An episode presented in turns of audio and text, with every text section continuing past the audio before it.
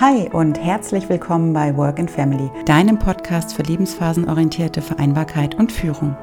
Ich bin Stefanie Poggemüller, Betriebswirtin mit langjähriger Erfahrung in der freien Wirtschaft, systemische Beraterin, Business Coach und zweifache Mutter. Zum Start in die neue Woche stelle ich Eltern und Unternehmen jeden zweiten Montag einige Impulse zusammen, die inspirieren sollen, Vereinbarkeit in beruflicher, familiärer und persönlicher Hinsicht aktiv und individuell zu gestalten. Denn Vereinbarkeit ist aus meiner Sicht ein Gemeinschaftsprojekt, bei dem es nicht den einen Weg für alle Familien gibt, sondern nur den einen Weg für jede einzelne Familie. Und ich freue mich, dich und euch auf diesem Weg ein Stück zu begleiten. Hallo und schön, dass du wieder reinhörst in die neueste Folge des Work and Family Podcasts. Und heute geht es um das Thema bzw. die Frage, worüber solltet ihr als Paar reden, wenn der Kinderwunsch ansteht und wenn die Familienplanung beginnt? Ähm, ja, das ist aus meiner Sicht ein sehr, sehr wichtiges Thema, weil ich in meiner Arbeit ähm, wenn ich Eltern berate und coache zum Thema Vereinbarkeit, immer wieder feststelle, dass es äh, ja recht ähnliche Punkte gibt, über die es dann Diskussionen gibt. Und mh, mm, ich habe festgestellt, wenn ich dann anfange mit den Eltern zu arbeiten ähm, und über diese ganzen Punkte spreche, wie Kinderbetreuung, wie ähm, wer arbeitet wann, ähm, wer übernimmt welche alltagsorganisatorischen Themen, ähm, wie werden finanzielle Punkte gelöst, dass dann ganz oft die Rückmeldung der Eltern kommt und dass es dann heißt, ja, äh, über die Punkte hätten wir uns eigentlich schon unterhalten sollen, bevor die Kinder auf die Welt gekommen sind. Und deswegen möchte ich die heutige Folge zum Anlass nehmen und darüber sprechen, welche Punkte aus meiner Sicht ähm, mal besprochen werden sollten, wenn es eben darum geht, die Familienplanung zu beginnen. Und da rede ich jetzt nicht zwingend darüber, sich darüber zu unterhalten, äh, welcher Kinderwagen angeschafft werden soll, welche Farbe die Wand im Kinderzimmer bekommen soll, wie die Erstausstattung sein soll. Das sind auch alles wichtige Punkte, die dann irgendwann besprochen werden sollten, sondern ich rede über ganz grundsätzliche Dinge, die tatsächlich hm, oftmals so hinten runterfallen, aber dann äh, in vielen Fällen zu zentralen Diskussionspunkten kommen. Und Punkt, um die es da immer wieder geht, also ich nenne jetzt mal beispielhaft vier, die mir jedes Mal wieder begegnen, ähm, sind zum einen das Thema berufliche Entwicklung.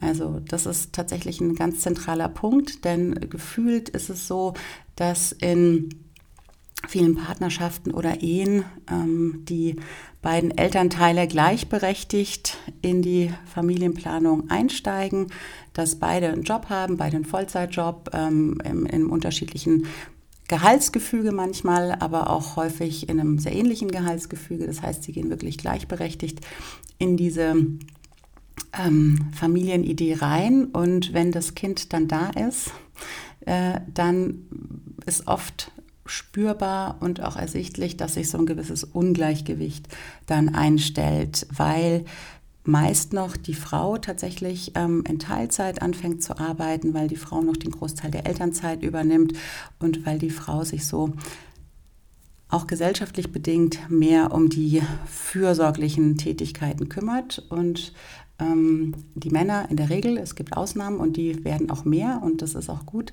aber in der Regel ist es immer noch so, dass die Männer ähm, ihren Vollzeitjob weitermachen, ähm, auch ihre Karriere weiterentwickeln können und dann so ein ja, so eine Schere sich auftut. Und ähm, deswegen ist es, finde ich, ganz wichtig, über das Thema berufliche Entwicklung zu sprechen. Auch schon bei dem Thema Kinderwunsch bzw. Familienplanung und sich wirklich mal zusammenzusetzen und sich mal darüber auszutauschen, wie sind denn eigentlich die beruflichen Ambitionen, wer möchte denn sich wohin entwickeln, welche nächsten Karriereschritte stehen eventuell an ähm, und wie soll sich das gestalten.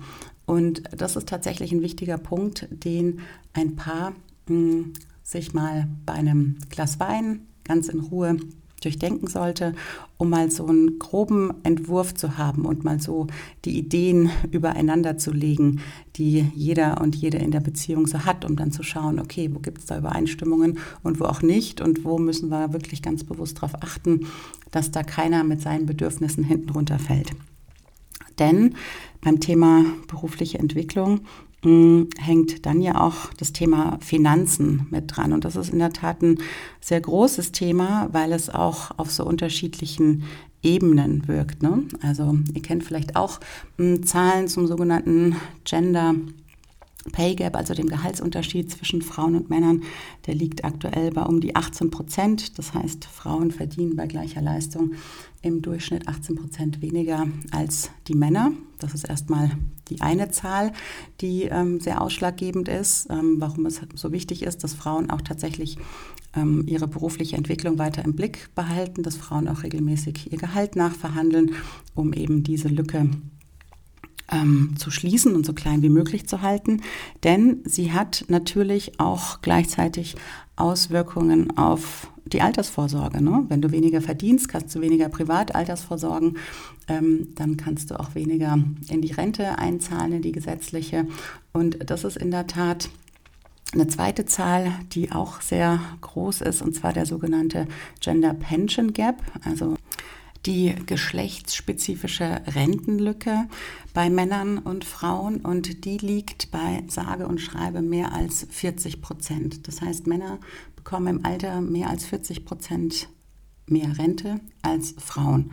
Und das ist in der Tat auch eine Zahl, die ähm, ja, sehr dafür sprechen sollte, sich als Paar über das Thema Finanzen mal auseinanderzusetzen, gerade im Hinblick auf das Thema Altersvorsorge und wie diese Altersvorsorge auch für die Frau so gestaltet werden kann, dass sie, selbst wenn sie ähm, sich mehr um die Kinder kümmert, mehr Care-Arbeit übernimmt, dann auch in irgendeiner Form einen finanziellen Ausgleich bekommt, indem eben der Partner für die private Altersvorsorge zahlt oder Rentenpunkte abgibt oder eine Immobilie erworben wird. Da gibt es viele Möglichkeiten, die zur Verfügung stehen und ich denke, es ist wichtig, äh, vor dem Hintergrund dieser Zahlen diese Möglichkeiten mal durchzusprechen und sich einen Plan zu machen, wie das Ganze aussehen kann. Sich dann auch mal zu fragen, ne, wie viel Geld brauchen wir eigentlich jeden Monat? Ähm, was ist ein Lebensstandard, den wir uns ähm, mindestens leisten wollen und wo können wir auch Geld zurücklegen, um genau diese Fälle damit zu finanzieren. Ja, dann kommen wir zum dritten Punkt, nämlich dem Punkt Kinderbetreuung. Denn der hängt natürlich auch damit zusammen, weil wenn beide Elternteile arbeiten, ist natürlich die Frage, wer kümmert sich darum, ähm, dass die Kinder in der Zeit, in der die Elternteile arbeiten, auch gut versorgt sind. Und da ist auch die Frage, wie gestaltet sich die Kinderbetreuung? Wollt ihr euch das innerhalb der Partnerschaft aufteilen und beide in vollzeitnahe Teilzeit gehen? Wollt ihr ähm, externe Kinderbetreuung mit dazu nehmen? Auch da gibt es verschiedene Ausgestaltungsmöglichkeiten, über die gesprochen werden sollte. Und der vierte und letzte Punkt, den ich an der Stelle noch ansprechen möchte, ist, mm, dass ihr euch grundsätzlich darüber bewusst sein solltet, dass alle Entscheidungen, die ihr trefft, ja für einen bestimmten Zeitpunkt getroffen werden und auch nicht bedeuten, dass das in Stein gemeißelt für den Rest der gemeinsamen Ehe oder Partnerschaft gilt. Das heißt, schaut euch auch wirklich mal einen zeitlichen Rahmen an, über den ihr sprecht. Also definiert Zeiträume, wo ihr bestimmte Absprachen umsetzen wollt, wo ihr zum Beispiel sagt, ja, in den nächsten drei Jahren ist die Karriere des einen Elternteils im Fokus und nach diesen drei Jahren wird getauscht, dann ist die Karriere des anderen Elternteils im Fokus. Also guckt euch da auch wirklich mal an, ähm, so auf einer Zeitleiste betrachtet, wie ihr euer Vereinbarkeitsmodell in den nächsten 15, 15, 20 Jahren gestalten wollt, wenn dann auch noch vielleicht das zweite oder dritte Kind dazu kommt, dass ihr euch da auch mal einen groben Fahrplan macht, an dem ihr euch entlanghangeln könnt.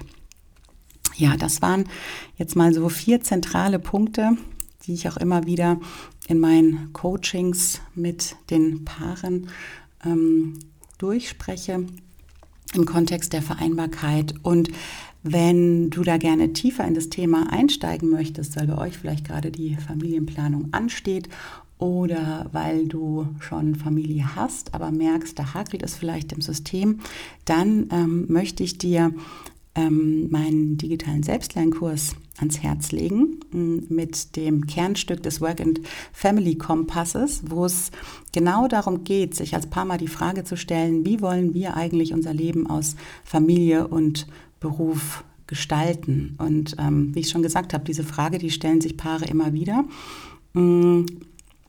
Und da geht es eben genau darum, ne, sich mal ähm, ja, gemeinsam zu überlegen, wer wie lange arbeitet und wie viel, ähm, wie sich auch künftig ähm, alle anfallenden Aufgaben und Verantwortlichkeiten aufteilen sollen, wenn dann ein dritter Mensch in der Familie ist, ähm, wie auch familienfreundliches Arbeiten grundsätzlich für einen aussieht, ob man überhaupt beim richtigen Arbeitgeber ist. Also das sind alles Fragen, mit denen ihr euch als Paar mal auseinandersetzen könnt.